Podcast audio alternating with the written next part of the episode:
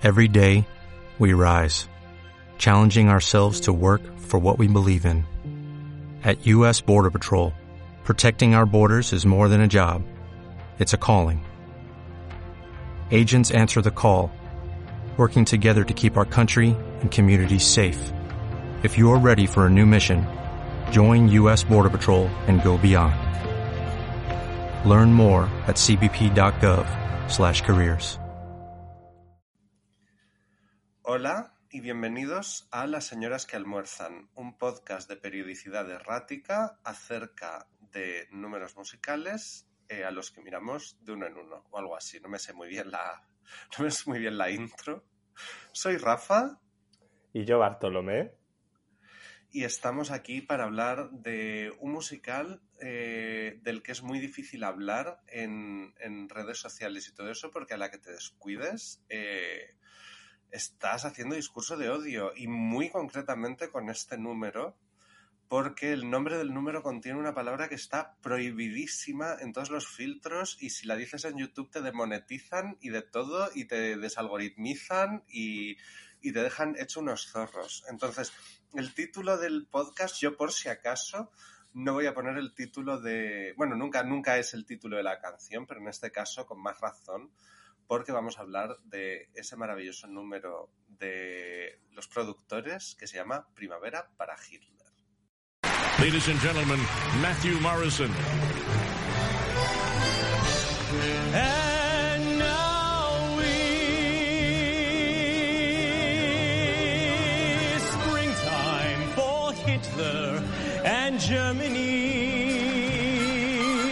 Deutschland is happy and gay. We're marching to a faster pace. Look out, here comes the master race. Springtime for Hitler and Germany. Winter for Poland and France. I'm parked out back Hitler and Germany. Come on, Germans,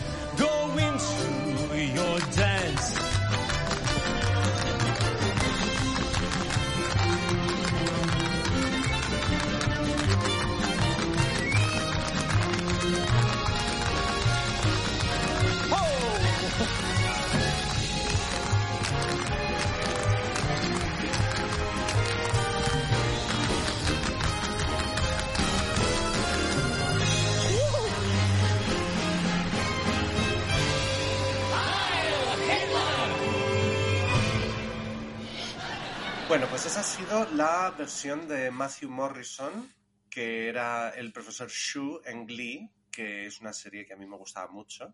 Eh, sí, o sea, además hay gente que te dice, me gustaba mucho irónicamente, a mí no me gustaba mucho irónicamente, a mí me gusta y punto. Está loca, o sea, es una serie que es loca, es una serie que no tiene ni pies ni cabeza, pero, pero a mí me, gusta, me gustaba mucho. Y de hecho la volví a, hacer hace, la volví a ver hace poco y me ha gustado más todavía, porque me parece súper postmoderna. Y ha sido idea de Bartolomé poner esta versión. Sí. Porque yo no la tenía ni siquiera ubicada.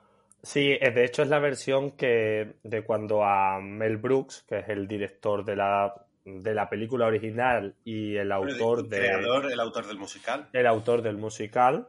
Eh, cuando le dan el Kennedy Honor Center. Y ha sido mi idea porque realmente el número de Springtime for Hitler en el musical va unido a, a, otra canción que se llama Hail to Myself y realmente hace un número musical que dura casi nueve o diez minutos y claro, para Sí. empezar se hacía un poco pesado, entonces pues es, media, es media película. Sí, Es media realmente, película, pues, este número en dos minutos condensaba los dos números y así podíamos hablar un poco de los dos porque es verdad que eh, los dos números tienen cosas muy, muy, muy divertidas que iban muy, pues, inseparables y nos parecía interesante, pues, para poder hablar un poco de, de, de todo. Y Además- es eso que... Además, Sí. se podría decir que ese, este número, el número Springtime for Hitler, Primavera para Hitler, es el germen que crea el musical, porque los productores está basado en una película de Mel Brooks de 1968 que no era musical, pero que trataba acerca de eh, un, un, hombre, Max Bialystock, y, su asociado, eh, Leo Bloom, que montaban un musical en Broadway eh, diseñado específicamente para quebrar la primera noche y así poderse forrar, básicamente con contabilidad un poco mágica. Y, y, entonces el único número musical que había en la película del 68 era precisamente esto, que es, que es el principio del Pues, musical. rea- realmente había, había tres números musicales, que no sé si lo recuerdas un poco, que es el... No, yo no, no, no he visto la película. Yo ah, ¿no? este. Pues sí, No, sí, sí, no, no. Hay tres números musicales, dos de los cuales se conservan en, en el musical, que es Ajá. precisamente Springtime for Hitler, y el número este casi final, que es Ah, bueno, Prisoners sí, of el de... Ah, Y Prisoners uno- lo hacen. uno que se elimina porque se elimina el per- un personaje de la trama y en el musical se cambia. Y aquí también podemos hablar después, si quiere, de esta idea de cómo se produce una adaptación para mejorar el musical. O sea, para, perdón, para mejorar la película. Eh, porque es muy interesante cómo surge un poco todo. Ah, porque eh, la película no tuvo mucho éxito en su momento. Sí que la tuvo. O sea, de hecho, Yo- yo- Mel Brooks gana un Oscar siendo su primera ¿Ah, película. Gana el Oscar Ah. a mejor guion original. Fíjate, cosa bastante- Un poco de... Un poco de, de Sí, sí. Y de hecho dice Ah. que él cuenta, hay, hay un documental bastante interesante que se llama Recording the Producers o algo así, eh, que, que es un videoclip largo realmente. De hecho, gana el Grammy también al videoclip largo. No olvidemos que Mel Brooks es EGOT también. ¡Qué maravilla! ¡Qué bien! ¡Qué bien! Eh, Mel Brooks es EGOT. Eh, y en ese, pues, entre canción y canción, va él contando un poco de dónde surgen las cosas, las ideas que tiene. Y él, en un, o sea, le propone hacer un musical eh, el productor eh, mm, David Geffen, que bueno, entre Ajá. otras cosas, es el productor de Cher también. o en ese momento Así, lo era. dejando- dejándolo caer, dejándolo caer. Bueno, es que en ese Eh, momento era, productor de muchísimas cosas. de muchas cosas. Y él dice que vio la película en la tele y que, claro, pues hay un número musical, hay un musical y dijo, oye, pues ¿por qué no hacemos un musical?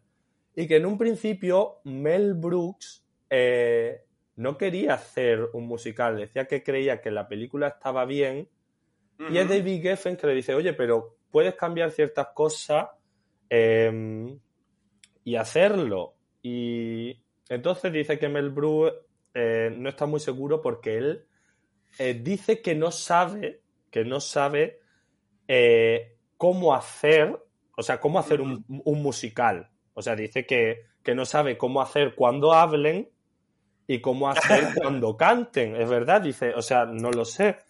A ver, es verdad, es verdad que hacer un musical no, no, es una, no es una suma de capacidades. O sea, tú puedes saber escribir canciones, puedes saber escribir guiones, puedes saber escribir diálogos y puedes no saber escribir un musical. O sea, eso es, es absolutamente verdad. Y, entonces yo, entiendo que este... Lo que pasa es que este señor yo creo que estaba tan acostumbrado a hacer un poco yo me lo guiso, yo me lo como, que tampoco le debió costar mucho, ¿no? No, vamos a ver, de hecho es a donde iba. Él en un principio eh, busca a. Busca a, a un libretista porque al final, hablando con David Geffen otra vez, le dice que la música la tiene que hacer él, porque bueno, como hemos visto, eh, o sea, si, si se sigue la carrera de Mel Brooks, casi todas sus películas tienen uno o varios números musicales que escribe él mismo. Entonces, al Y- final a mí me deci- gusta, en general me parece que es, me parece que, que es un compositor competente y un letrista más que competente. O sea, a mí me parece que sus letras son eh, muy buenas, mucho mejores que las de otros que están quizá mejor considerados. Sí.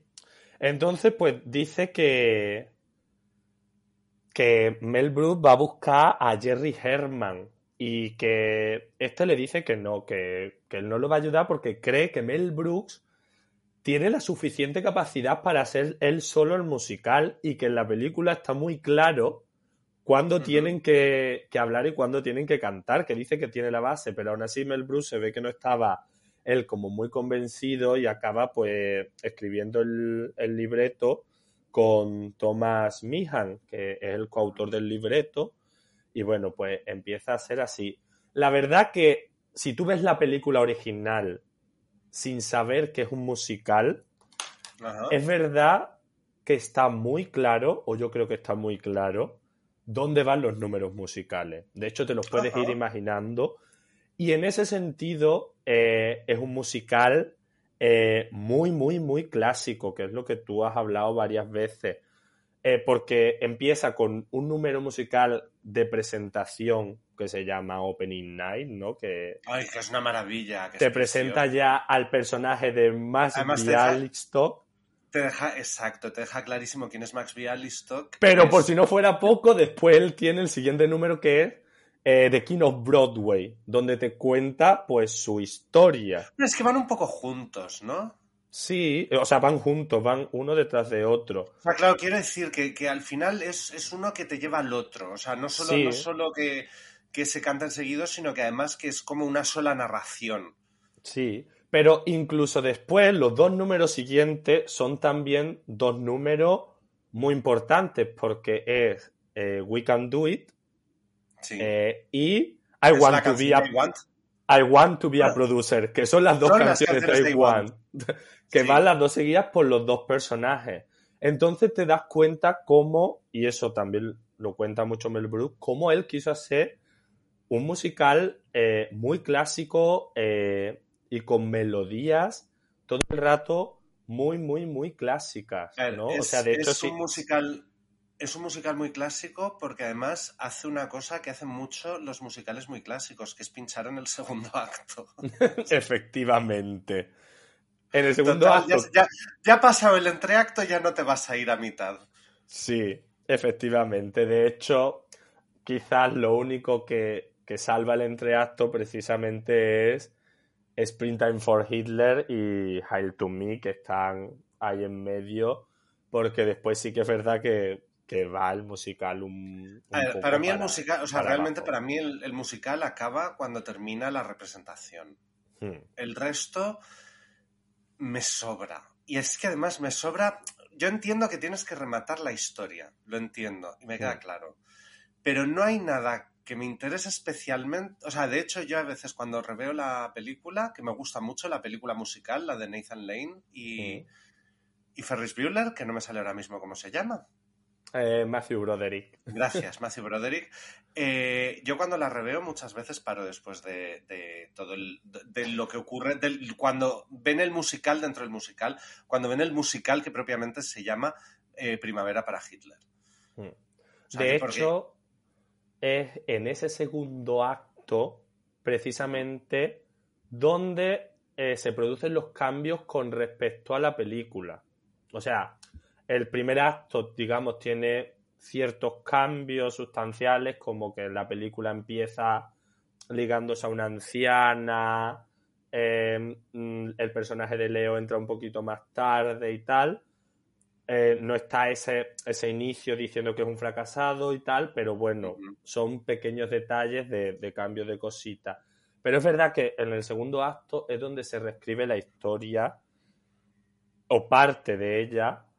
Eh, yo creo que es verdad que para bien de la película, porque a la película también le pasa que en el segundo acto pincha y pincha mal.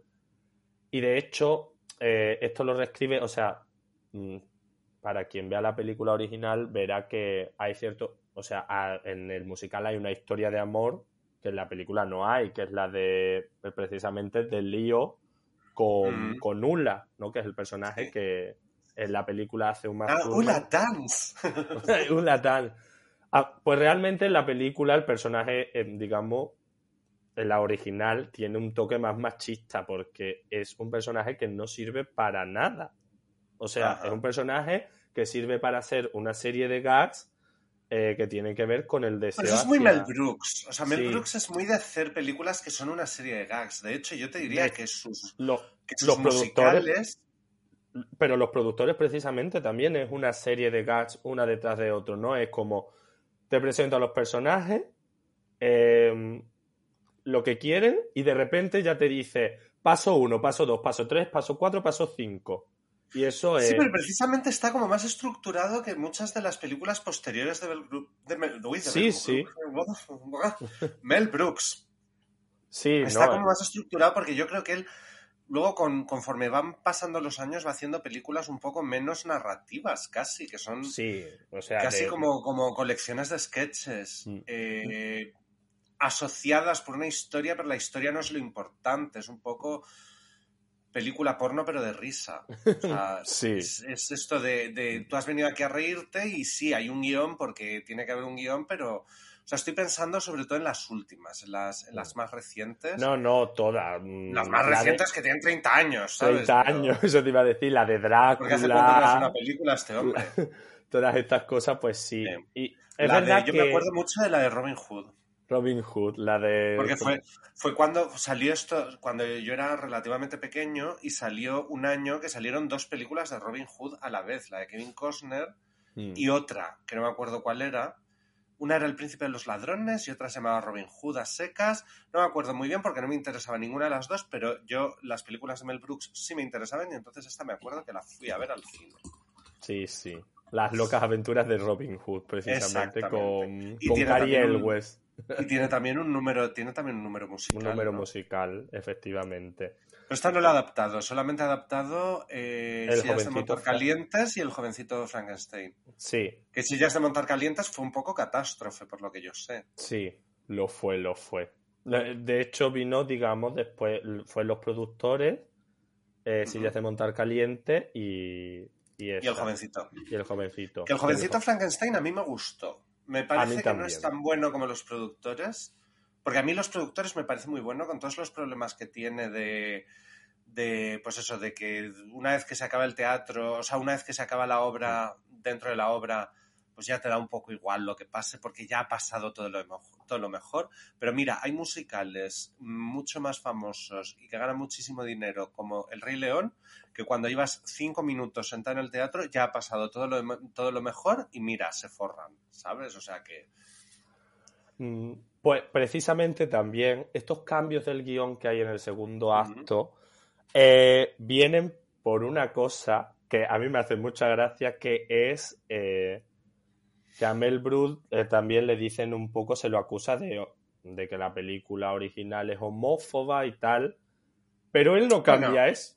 Él no cambia Mel eso del Brooks no es una musical. persona woke. O sea, Ya. es un- Pero me hace gracia que él no cambia eso en el musical y de hecho crea una canción que a mí eh, mm, personalmente es la que más me gusta del musical, que es a Keep mí me Gay. encanta. Keep A mí me Gay. encanta. Pero no solo hace eso, sino que hace que ese personaje tome otra relevancia, porque en la película original él es solo el director y se busca como a un actor que se llama LSD, que es un Ah. autor así como hippie, súper mm, psicodélico, que precisamente la canción que se elimina es una que canta él en la original, que es así como todo muy rollo psicodélico, y dicen, tenemos a nuestro Hitler, y, y simplemente pues se queda ahí, el personaje después pues se canta Primavera para Hitler en la película original, y ya él sale como, como actuando, pero es un Hitler muy psicodélico, y aquí precisamente lo que se cambia es que se presenta al casting el, el autor de, del libreto, que era Franz Liebkin o algo así, Sí, sí. eh, tienen una canción parodia de eh, toda la ritualidad teatral, que es esta, la de Don't Say Good Luck o algo así. Sí, ¿no? sí. que lo que hace you, reírse- you never say good luck in opening night. Eso, que lo que hace reírse un poco de todas esas manías de no puedes decir buena suerte, tienes que decir esto, no puedes hacer esto y tal. Y eh, precisamente el actor que va a interpretar a Hitler se rompe una pierna y lo tiene que hacer eh, Roger, Roger de Vries, Sí. que es el personaje Roger que- Elizabeth de Vries. Elizabeth de Vries.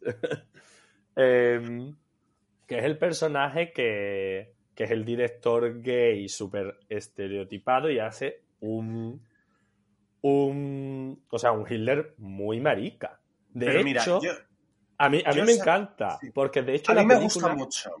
A mí me gusta mucho, pero es que además te voy a decir una cosa que eh, a mí no me parece que lo que hace Mel Brooks sea ofensivo o sea realmente homófobo porque es su tipo de humor.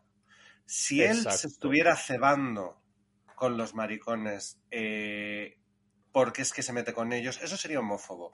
Pero es que hace lo mismo con los judíos y él es judío. Mm. Y hace lo mismo con 150.000 cosas. Entonces, simplemente es que es la manera en la que él trata las cosas. Se Claro. ríe de los estereotipos, los exagera, los agranda. Y son todos estereotipos que en, que en 2022 Mm. existen. O sea, existen. Estás exagerándolos, pero es que es una farsa. Es que no puedes. es que no todo puede ser sutil y delicado. Este señor no hace cosas sutiles y delicadas. Entonces, eh, claro que no es sutil ni delicado. Es gracioso porque no lo es. O sea, porque que de pronto.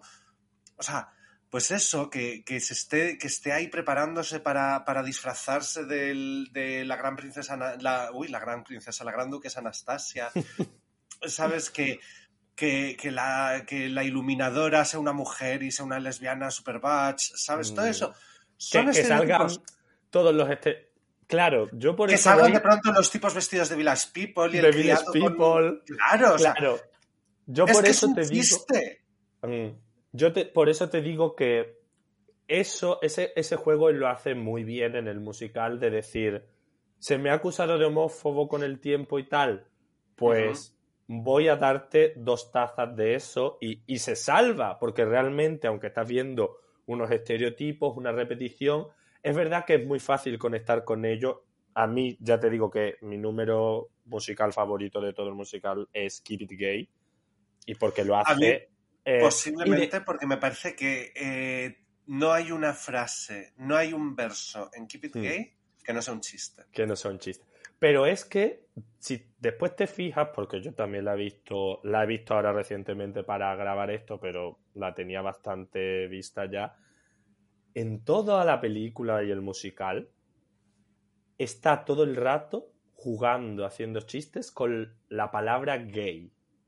En el Sí. sentido de gay como mm, loco y tal, y, y gay. De hecho, el musical se llama a Neonazi Gay Musical o una cosa A gay romp, a gay romp. A gay Romp, romp, además, exacto. Además, romp. Que, se- que es difícil de traducir, que podría traducirse más o menos como aventura o algo así, es...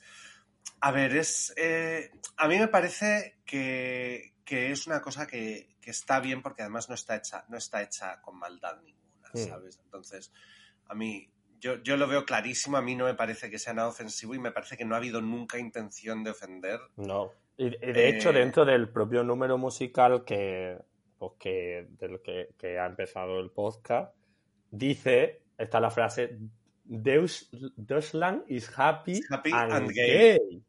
Pero Claro. ya te digo que, si te fijas, está todo el rato jugando con la ojo, palabra... es adecuado gay. porque está ambientado en los años 60. Mm, ¿vale? En los años 60 la palabra gay todavía no había perdido completamente su significado original, que quiere decir literalmente alegre.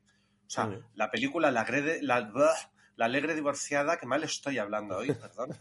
Eh, la película La Alegre Divorciada se llama The Gay Divorcee. ¿Sabes? O sea, que, que gay en los años 60 todavía conserva ese eh, significado, Significado, que, ojo, la palabra existe en castellano, o sea, que es gallo o gaya, escrito con Y. Lo que pasa es que eso en castellano nunca dejó de significar alegre y, y es una palabra que no se usa apenas, o sea, está ahí en, en alguna cosa, pero no, en general no se usa. Pero es, eh, pero claro, eh, es una época en la que precisamente para una persona que sí fuera gay, es muy posible que la palabra gay ya sí significase gay. ¿Sabes? O sea, que entonces es una... O sea, me encanta porque funciona con el argumento de... Y estamos hablando más de Keep It Gay que de Springtime for Hitler, pero eso lo arreglamos ahora.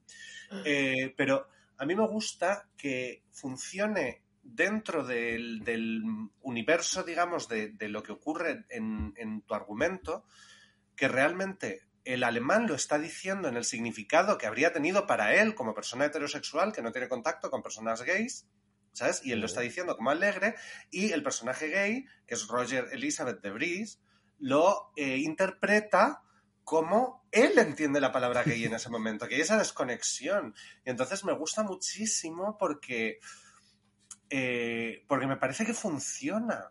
Mm. O sea, que funciona eh, sin necesidad de forzar nada, que es, que es así. O sea, que es... Sí, y de hecho yo creo que ya Mel Brooks es consciente de eso en el sentido de que también hay que decir que la película original es del 68, como ya has comentado, Sí. pero el musical realmente se hace en 2001.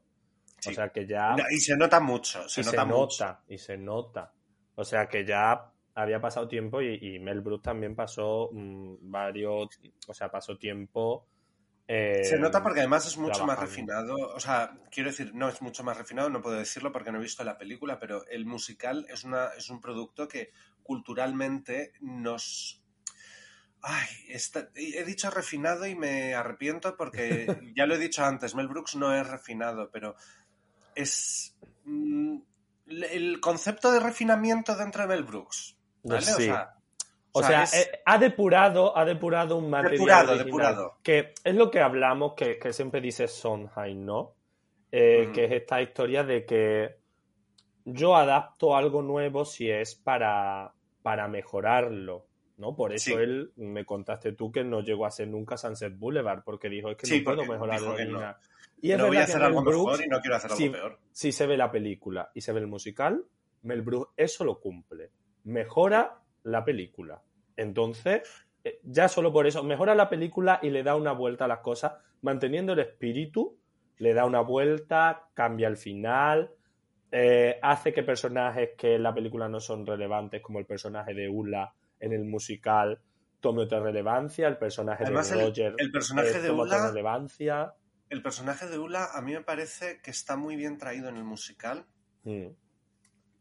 porque siendo un personaje que podría reducirse a ser un objeto, no lo es. O sea, o en Mm. mi lectura, desde luego, no, no, no se comporta como tal. O sea, es al revés. O sea, es más o menos la que les mangonea a ellos, en cierto Mm. modo. Eh, sin mangonearles, pero quiero decir que no es que yo creo que eso está también bien resuelto. O sea, que es un, que es un Sí. musical que ya, fíjate, ya tiene 21 años, ahí es nada, Mm. pero podría, podría haber envejecido mucho peor con todos los temas que toca y en la manera en la que los toca.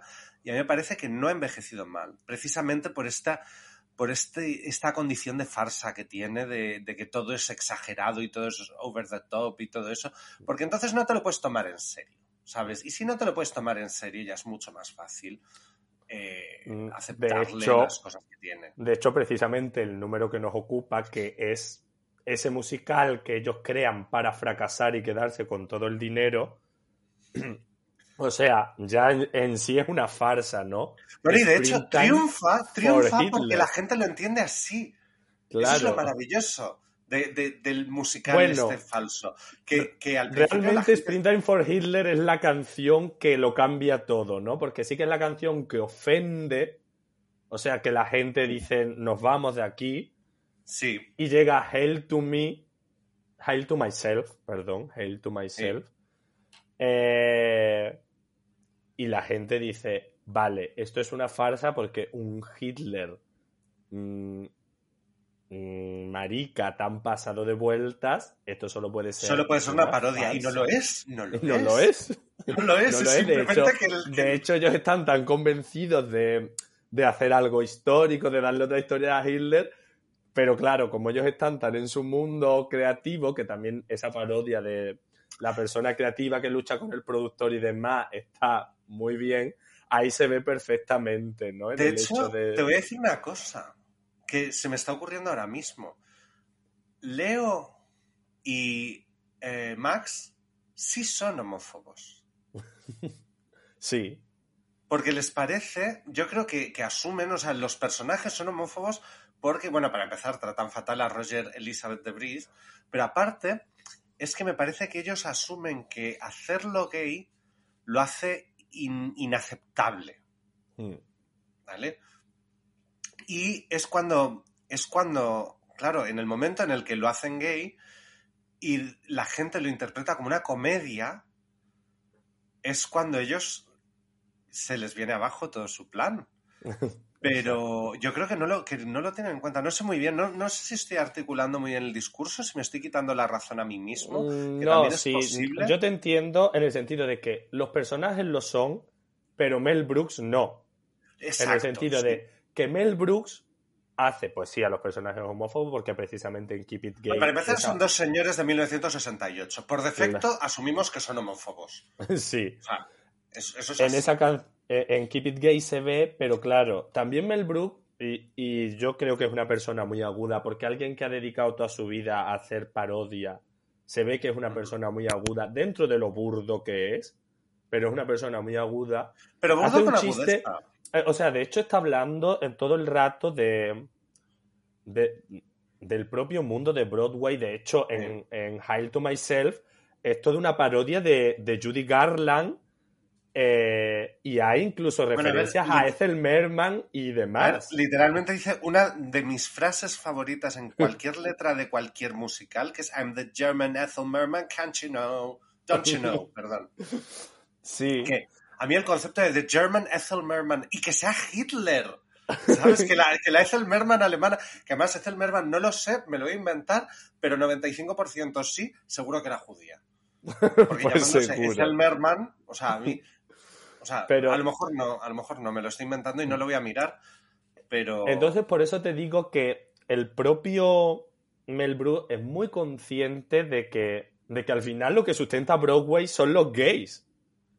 Y por eso yo creo que hace toda esta parodia también teniendo en cuenta pues que con la diferencia de que hemos pasado mm, hasta a- hasta llegar a 2001 con el musical, hemos visto muchas cosas donde, digamos, un poco lo gay y lo nazi están unidos. Hemos pasado por Ton de Finlandia, hemos pasado por mm, cosas como Scorpio Rising, o sea, muchas Sí. ideas de que eh, Por- la por caída de los dioses. Entonces es verdad que esa cosa camp de lo nazi, ¿no? Que ya lo apuntaba Susan Sontag un poco en su texto eh, Fascismo fascinante.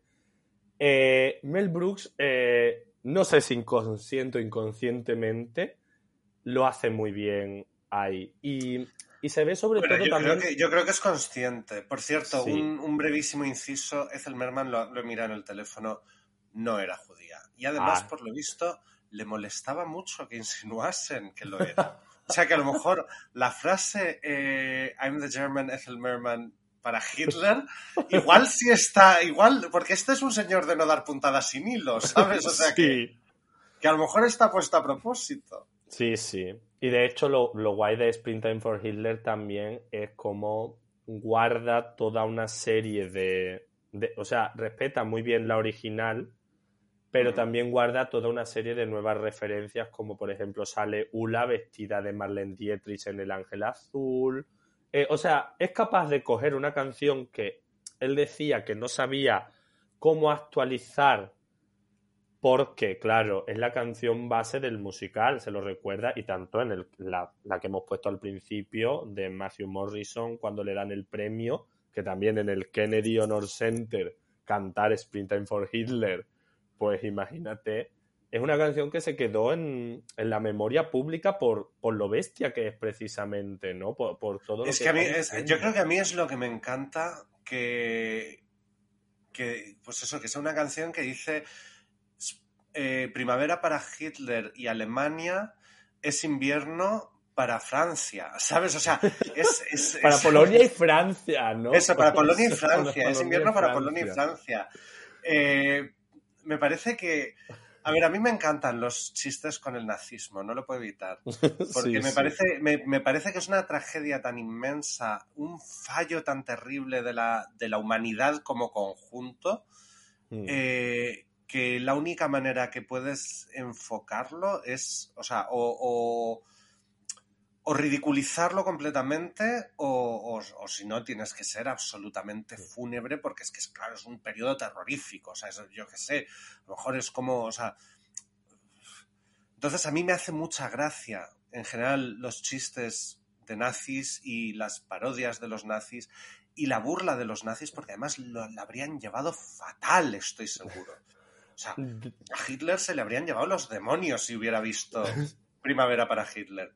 Se, De- le, se de- le llevaron los demonios con el gran dictador. El gran dictador. De hecho, eh, mm, a Mel Brooks se ve que también eh, es un tema que le interesa mucho. Su película favorita es la de ser- una de ellas, dice él, que es Ser o no ser de Ernest, de Ernest Lubitsch. Y de hecho, él tiene una versión de To Be or Not To Be. Que precisamente de ahí sale eh, la idea que empieza el, el musical de los productores, que es Funny Boy. Ay, bueno, Funny Boy. Funny Boy, por favor, es que Funny Boy estoy obsesionado yo con el. O sea, es un musical que no existe, no hay ninguna canción escrita para Funny Boy, pero es una. o sea, hay como una leve frase, ¿no? Que dice, que precisamente dice el personaje de Roger Debris, que dice to be or not, to- no, To no be- recuerdo bien. To be or not to be, na, na, na, na, na. ya está, o sea, sale eso, hay un verso. Pero, pero el hecho, y el hecho de coger precisamente Bueno, cuenta, el- el cuenta primero que de- cuenta que es Funny Boy, que el- Funny Boy es una adaptación musical de Hamlet. Y a mí me encanta. que es lo que título- o sea, es la obra que, que abre los productores Sí, y de la que precisamente salen todos los espectadores. es la noche del Opening estreno. Night y los espectadores salen, saliendo. salen, to- salen todos los eh, espectadores diciendo lo mala que es". Bialystock lo ha vuelto a hacer. Ha vuelto a hacer una mierda que, que se la va a comer con patatas. Y la noche de estreno se convierte en la noche de cierre. Sí, Como- y es precisamente como pues eso, Funny Boy, que es un musical sobre Hamlet. Y me parece, me parece maravilloso porque la broma funciona a un montón de niveles. O sea, para empezar, Funny Boy como referencia a Funny Girl. ¿Vale? Lo segundo, eh, Funny eh, Hamlet es una obra que se puede escribir como muchas cosas, pero divertida no. Y luego, lo último es que la palabra funny en inglés puede significar divertido, puede significar raro. Entonces, funny boy se puede traducir perfectamente como chico rarito, que me parece la definición perfecta de Hamlet, si lo piensas. O sea, Hamlet es un chico muy rarito, es un poco pesado, es un poco llorón, o sea, tiene... Entonces, claro, o sea, a mí me encantaría que existiera Funny Boy, ¿sabes? Porque además, to be or not to be, that's, eh, no me acuerdo de lo que dice ese, ese verso, pero to be or not, or not to be es una... eh, o sea, es- se entiende que es un número basado en el soliloquio este de eh, ser o no ser, eh, morir, dormir, tal vez soñar, y, y precisamente es un soliloquio que es espantosamente mm, emo. O sea, es que de hecho, es que es. No, no hay que, no hay, no hay que olvidarse de que Hamlet es prácticamente un adolescente. Y, y precisamente lo que hace Hamlet en esa obra es comportarse como un adolescente. O sea, De, de está hecho, todo el rato dices. lamentándose y siendo una intensa y todo eso, ¿sabes? Y entonces, que eso lo conviertas en un, un- en un número musical que hace na, na, na, na, na, ¿sabes? Me parece maravilloso. Es que me parece... Sería de estos musicales como Springtime for Hitler que dice, ¿por qué no existe de verdad? Porque yo Porque de no verdad existe de verdad. Iría a verlo, ¿no? Es como lo que te comenté el otro día del musical este que sale en Kimmy Smith ficticio que se Sí. llama Daddy's Boys, Daddy's, va como- Daddy's Boy, sí. que vas como sobre marineros, maricas, con su... No, bueno, pero todo, pero todo con, con dobles sentidos. Sí, claro, exacto. Pero bueno, vamos a seguir con Springtime for Hitler. Porque como ya, ya te digo que es verdad que esto demuestra que Mel Brooks lo, o sea, tiene bastantes cosas hiladas o muchas de las cosas que él hizo, eh, o sea, ya con Eres un toda, la, señor... eh, con toda la experiencia lo lleva a esto y que, y que crea algo pues tan interesante. Es un señor increíblemente, increíblemente ingenioso. Yo creo que Sí. se basa toda su obra en que es muy ingenioso y muy rápido. Bueno, no sé muy rápido, a lo mejor tarda 40 años en... Pero no me da esa impresión. A mí me da impresión No, de que no, todos no. los chistes de Mel Brooks son chistes que se le han ocurrido en el momento y los ha escrito. Porque no me da la impresión de que sea una persona que le diera muchas vueltas a las cosas, la verdad. Porque hay Sí. muchas cosas que claramente dijo, no se me ocurre nada, move on, siguiente paso. Y precisamente a mí me parece que las letras, que es algo que he comentado antes, pero quiero volver sobre ello porque quiero profundizar un poco. Y es que las letras de, de Mel Brooks, cuando digo que son muy competentes, es que a mí me lo parecen, porque cumplen con varias de las reglas eh, que a mí me parece que tiene que cumplir una, una buena letra. La primera es sorprenderte. Que, no- eh, que- que las, que las rimas te, eh, te choquen, o sea, no te choquen, pero te hagan lo mismo que te hace el final de un chiste. ¿Sabes? El final de un chiste, si tú te lo ves venir, no te hace gracia. ¿Vale? Pero si no te lo ves venir, o si te, dan el cambiazo porque te hacen pensar que van a decir una cosa y luego dicen otra, eso funciona fenomenal. Eso Sondheim lo hace muchísimo. Eso, lo de, lo de cambiarte, darte el cambiazo, o lo de acabar, eh, elegir la palabra que no es exactamente la que te esperas para una rima, todo eso. Eh, este hombre lo hace de otra manera. A mí, sinceramente, hay rimas que me hacen muy feliz, como eh, en, en I Wanna Be a Producer, creo que es, eh, cuando dice Beautiful Girls wearing nothing but, wearing nothing but pearls, esa me gusta Mm. muchísimo, porque me parece que Mm, es ingeniosa. Entonces, Mm. Y luego aparte, otra la- cosa que en, tiene- en Springtime for Hitler también está que esa frase es su favorita del musical y la canta él. En la grabación la canta él y en la película que se usa la grabación original, porque el- la película que se hace en 2005 de los productores tiene al mismo equipo del musical, exceptuando Uma Thurman y Will Ferrell, que son los únicos que se cambian, Susan Storman es la directora y coreógrafa del musical original y es la Ah. que dirige. Y usa la, el, eh, em, o sea, usa las grabaciones original y la parte de Mel Brooks, que es maravillosa, es Don't be stupid, be a smarty, come and join the Nazi party.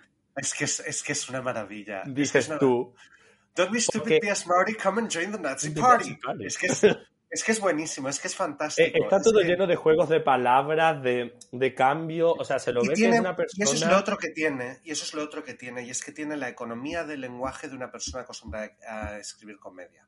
En Mm. comedia, cada palabra que sobra se está metiendo, eh, está impidiendo la risa, ¿vale? O sea, Mm. si tú no tienes economía del lenguaje cuando estás escribiendo comedia, si a ti te sobran palabras, tú sabes cuando alguien cuenta un chiste y lo, lo cuenta mal, generalmente es porque lo está haciendo demasiado largo. Mm. El humor se beneficia de la brevedad, de ser sucinto. Eh, las letras de canciones en general, pero muy específicamente de números musicales, también. Si puedes decir algo con dos palabras, no lo digas con siete. Mm. Entonces, me parece que eso lo tiene gracias a tener el músculo de, de- de escribir chistes, básicamente. Y de, hecho, él también hay que tener en cuenta que él, él siempre lo cuenta, que él estaba casado con Anne Bancroft. O sea, la actriz Anne Bancroft, que también venía muy de Broadway, eh, y cuenta pues que, claro, tenían, o sea, que el músculo que siempre estaba detrás de él era Anne Bancroft, eh, siendo la fuerza creadora. Y que, claro, eran dos personas muy avezadas en el mundo del espectáculo y sabían cómo funcionaba y sabían cómo hacer que algo funcionase. Además, Mel Brooks era un profesional. O sea, un profesional en el sentido de, de- de que no, no era un artista. Hmm. O sea, no era un artista, no era, no era un creador, no era un auteur, ¿sabes? Era, era un, literalmente un profesional, un señor que su trabajo era, en lugar de hacer sillas, hacer películas y luego musicales, ¿sabes? Sí, Y me parece fenomenal, me parece que es una cosa, porque una persona que su trabajo es hacer sillas puede hacer unas sillas preciosas, pero además hace sillas en las que te puedes sentar, que eso es lo importante. Y este señor cuenta historias que están contadas. O sea, tú vas a ver una película de este señor, un musical de este señor, y desde luego te vas a reír, Sí. que es lo que se propone que hagas. Es un señor que su trabajo es hacerte reír y te hace reír. ¿Sabes? Luego, pues eso dices, no, bueno, quizá el segundo acto es más flojillo ya, pero te has reído. Sí, no. ¿Te has reído? Y, y tiene cosas muy, muy interesantes también el segundo acto a nivel. A nivel musical también, porque por ejemplo la canción de Betrayed, Hey, eh, que es la del cuando él se da cuenta de la traición del no, las, canciones, las canciones son eh, fantásticas. Hace un resumen el- de todo el musical. O sea, de hecho coge todas las letras anteriores y hace un resumen con ella. Y dices tú, mm, o sea, sí, sí, te lo Sí. compro. Siendo un pinchazo, porque bueno, al final ver, también el problema es que un me hagas poco- el resumen, el problema es que me hagas el resumen de todo el musical, que eso, mira, en Gypsy, por ejemplo, lo hacen de una manera mucho más sutil, pero te lo Sí. hacen también en Rose Stern, te vuelven a contar. Realmente, yo, sin tener ni idea, te digo, pues a lo mejor se estaba basando en eso para Betrayed, pero Betrayed lo hace todo mucho más explícito y un poco más, eh, un poco más, Sí. menos sutil que me parece bien, porque lo hemos dicho, o sea, esto, esto se va a llamar así el episodio. Este señor no era sutil. Pero de porque, hecho, porque es lo que digo una y otra vez.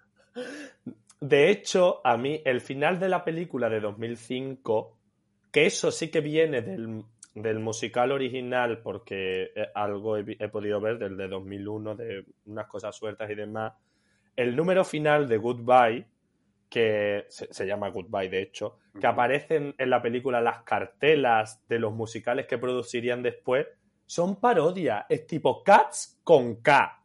Eh, en, en- en lugar de Annie, Ana. Entonces, este señor se ve que controlaba mucho, o sea, mu- muchísimo todo ese mundo y, y que y está todo el rato pues es, creando es una neoyorquino parodia muy él, bien. ¿no? Creo que sí. No, No, ¿ves? Eh, ya, ya me estoy inventando. Ethel Merman no era judía, Mel Brooks no era neoyorquino. Yo me invento las cosas. Yo- Creo mi que no. Mi aportación a este podcast es decir cosas que son mentiras. Como, bueno, esa es mi aportación a todos los podcasts, pero este... En general, decir cosas que me he inventado y que suenan bien, pero que a lo mejor son verdad, a lo mejor no. Eh, mm, sé que él No. era como, o sea, mm, A ver, vamos a ver no sé de dónde es exactamente, pero me suena que es como si, si es de el estado de Nueva York, que puede ser del estado de Nueva York, porque no lo sé, A ver, porque es de Catskill, es- de, las de las es, montañas es de Catskill. Brooklyn.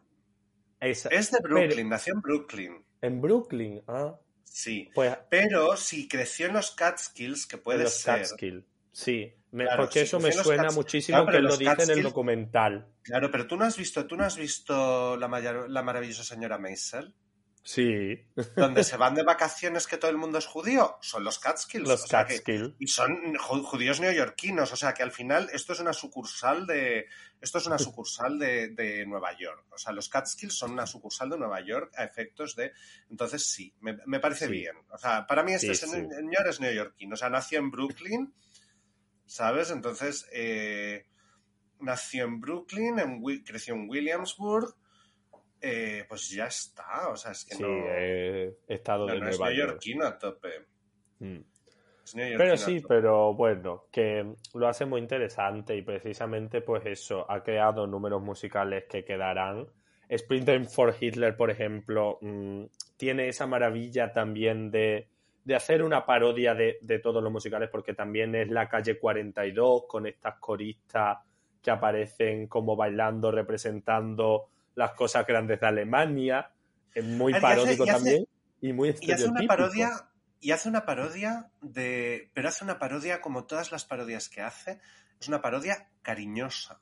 Sí, por supuesto. O sea, es una parodia eh, de. Mira, quiero mucho a Broadway. Se nota que quiere mucho a Broadway. Y eso es una cosa Mm. que se nota en toda la en toda, en toda la obra. ¿Vale? En toda. Sí. eh, eh, o sea, es una. en- entre comillas, carta de amor a Broadway sí. diciendo, mira, cariño, tienes todas estas cosas que son ridículas y aún así estoy loco por ti, ¿sabes? Y me parece muy bonito en realidad, porque negar los defectos de algo que, que- de algo que uno ama, ¿sabes? Al, al final es, no es amar realmente. Las cosas que se aman, se aman con todo lo que tienen. Y, y yo te diría que incluye eso, eh, Sí. su, su manera de mirar, su manera de mirar a Broadway. Y de hecho, también mm, el número este de Sprinting for Hitler también me hace mucha gracia porque, digamos, es un número en la película original en dos partes, en el musical en cuatro. Empieza como con. O sea, que funciona como un micro musical dentro del musical, que es lo que estamos hablando, en el sentido de que empieza con esta parte de esos alemanes súper estereotípicos, con los Y pantalones. te- perdona que te interrumpa, pero te voy a decir una cosa que estoy hilando también ahora mismo, según estamos hablando. Eh, ¿Cuál es una obra clásica que es muy famosa porque una parte fundamental de su trama es la presencia de una obra dentro de otra obra? Hamlet. Es que de verdad, es que Efectivamente. cuanto más lo pienso, menos pienso que este señor eh, dejase nada al azar. Sí, sí, no, para nada, efectivamente. Él lo hace muy, muy, muy bien. Y es eso, mm, muy interesante tanto de, de eso, de ponerte pues a unos nazis a bailar haciendo una esvástica. Eso es precioso, eso es precioso, es tan Esa bonito. parte es, Es tan bonito y además- iluminado con luz roja alrededor y el foco blanco y no sé cuántos para que, para que parezca la bandera nazi. A mí me parece que es... eh, y además me encanta eso cuando, cuando Roger de Bris dice, pero ¿qué es esto de que, que- del segundo acto? Hay que reescribirlo entero. ¿Cómo van a perder la guerra? Eso es deprimente. Exacto. Eh, yo creo que era muy consciente de que para, para enfrentarse a esas cosas había que hacer una propia parodia, ¿no? Sí, no, y hay que subir la ridiculez al mil. No te puedes Al quedar a medio camino. Es lo que no puedes hacer. Hacer, Sí. quedarte, quedarte templado ahí no puedes. O sea, puedes o ser serio, absolutamente, que no es evidentemente No. el- de lo que va esta, este musical, o puedes llevarlo al ridículo más absoluto, Mm. que no haya ninguna sospecha de Mm. que...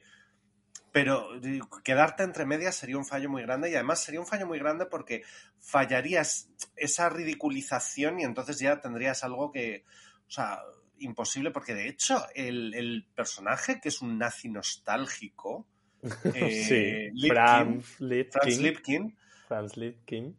en realidad es un personaje que se trata con cierta empatía. Mm. Porque es un hombre que su mundo se vino abajo y que no es capaz de aceptarlo. Entonces, no lo. O sea, lo ridiculiza, por supuesto, porque ridiculiza a todo el mundo, pero no lo trata con. con o sea, lo trata con cierta compasión. De hecho, te diría yo. Mm. O Sí, sea, sí. que me parece, que me parece. No, no estoy diciendo que haya que tratar con compasión a los nazis, por favor, no me canceléis. Pero, no. Eh, pero trata con compasión al personaje. en. Entendámonos dentro de. Como, de- mire, este, este pobre hombre está, es- está de- delirando, o sea, no tiene, Sí. no, no De tiene nada hecho, en la cabeza. hay- hay- también no- me refiero a lo que está diciendo no tiene sentido porque dice, lo juro por Ador Elizabeth Hitler, ¿no? En un momento. Claro. Y le dice, Bueno. Elizabeth, Claro, porque insinúan que en realidad está emparentado con Roger de Bris. claro. Porque Roger de Bris explica que su, que su, que su middle name, Elizabeth, eh... Ah, no, no, lo dice primero No, este lo hombre. No, lo, lo dice, dice primero el primero nazi. este hombre. Dice que viene de una larga, larga línea de, li- de reinas británicas, Claro.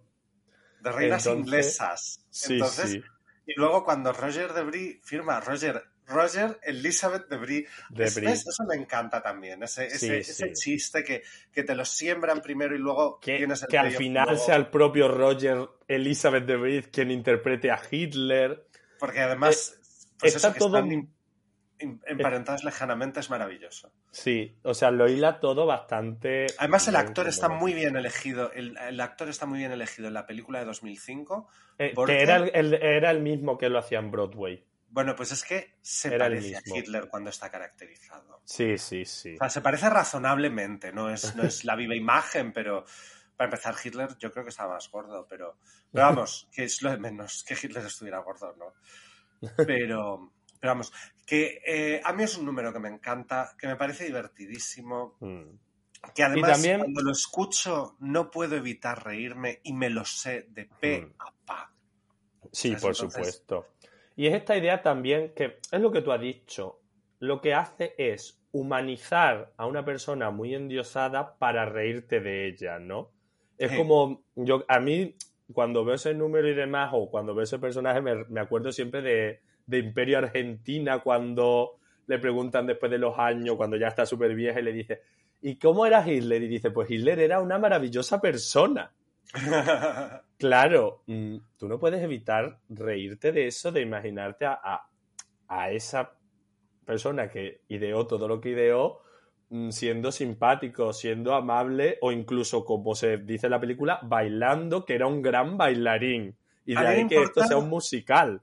A mí me gusta, a mí, de hecho me gusta una idea que es la idea de que eh, no es un demonio, es una persona. Y a las personas se les puede parar y se les puede plantar cara. A los Claro. demonios no. ¿sabes? Entonces me Sí. gusta también esa función, ¿sabes? O sea, esa, esa, ese resultado de decir, no, mira, era una persona y si viene otro, lo que hay que hacer es pararle los pies y no dejarle llegar a estos niveles. Claro. A ningún nivel, a ser posible, pero, pero no se entiende. Esto también viene muy bien por la primavera un poco hitleriana fascista que- nos está quedando en el panorama. Que... No lo sé, yo no sigo, yo no sigo la actualidad porque, Pues- porque me causa, me causa ansiedad. Yo solamente quiero, yo solamente quiero musicales y Real Housewives y poquito más. Entonces, Pues- eh, yo creo que yo creo que llevamos ya un rato bueno, que hemos dicho Sí. cosas interesantes. No sé si hay alguna cosa que tengas que te quede por decir. No, yo creo que está más o menos dicho todo. Como siempre hemos aprovechado para hablar de todo el musical, porque las musical, canciones porque- son una excusa para hablar de todo. Sí, yo ya, o sea, yo ya, yo ya te quiero decir, esto es un podcast, quiero decir, Claro. no es, no es, no es un estudio crítico, no es. eh, y además, te quiero decir, pues mira, así es la vida. O sea, que a veces hablamos solo de la canción, pues hablamos solo de la canción. Que a veces hablamos de todo el musical, pues hablamos de todo el musical. Sí, porque no pero- se puede entender. Me refiero que real- precisamente esta canción que funciona como punto de inflexión, ¿no? Porque también es muy importante decir eso, que es el punto de inflexión del musical, que es donde se dan cuenta de que les ha salido el tiro por la culata, pues al fin y al cabo tienes que hablar de todo el musical, porque hasta que se llega a esto, Sí, es que tienes que tener ¿qué todo pasa antes? Entonces, Entonces, es una preciosidad de musical. Mm. Si no lo habéis visto, muy divertido. verlo. Yo prometo ver, prometo ver la película en algún momento. Mm. y dicho eso, os vamos a dejar con Primavera para Hitler.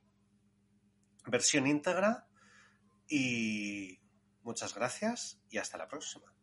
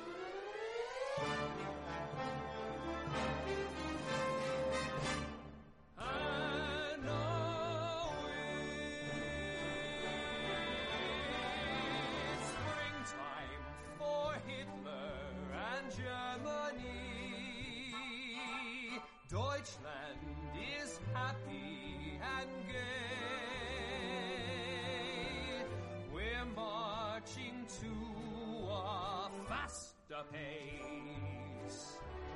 Look out, here comes the master race. Springtime for Hitler and Germany. Rhineland's a fine land once more. Springtime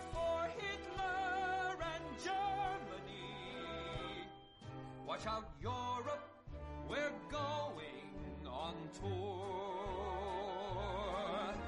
Springtime for Hitler and Germany.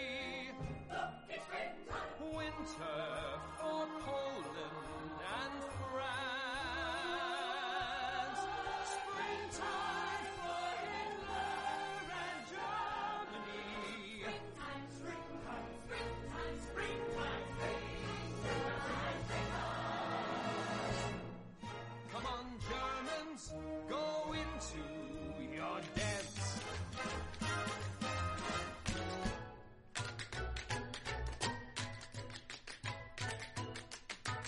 Born in Dusseldorf, and that is why they call me Wolf.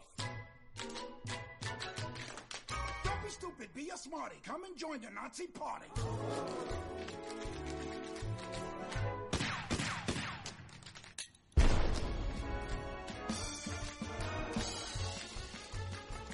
I never. Talk about bad taste. Come on, let's get out of here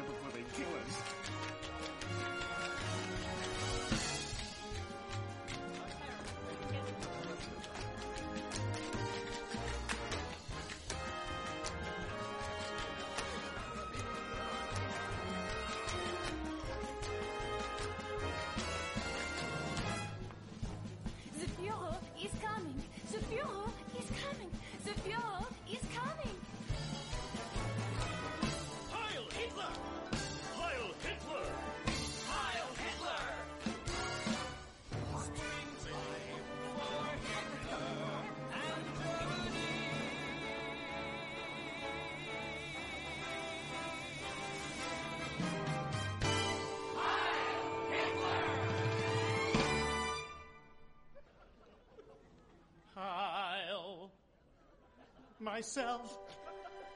I'll to me. I'm the crowd who's out to change our history. I'll myself raise your hand. There's no greater dictator in the land. Everything I do, I do for you. If you're looking for a war, here's World War II. I'll myself raise your beer. Every hotsy totsy Nazi stand and cheer.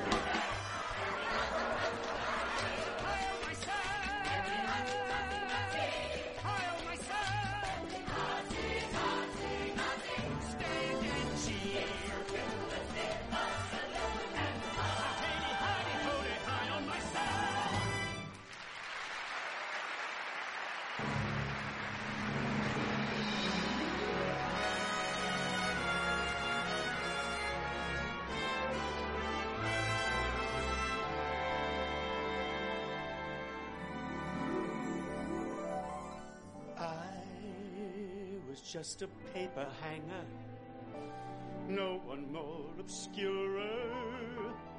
Got a phone call from the Reichstag, told me I was Führer. Germany was blue. Oh, what, oh, what to do? Hitched up my pants and conquered France. Now Deutschland smiling through.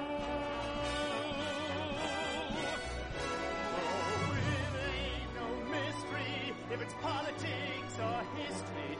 The thing you gotta know is everything is showbiz.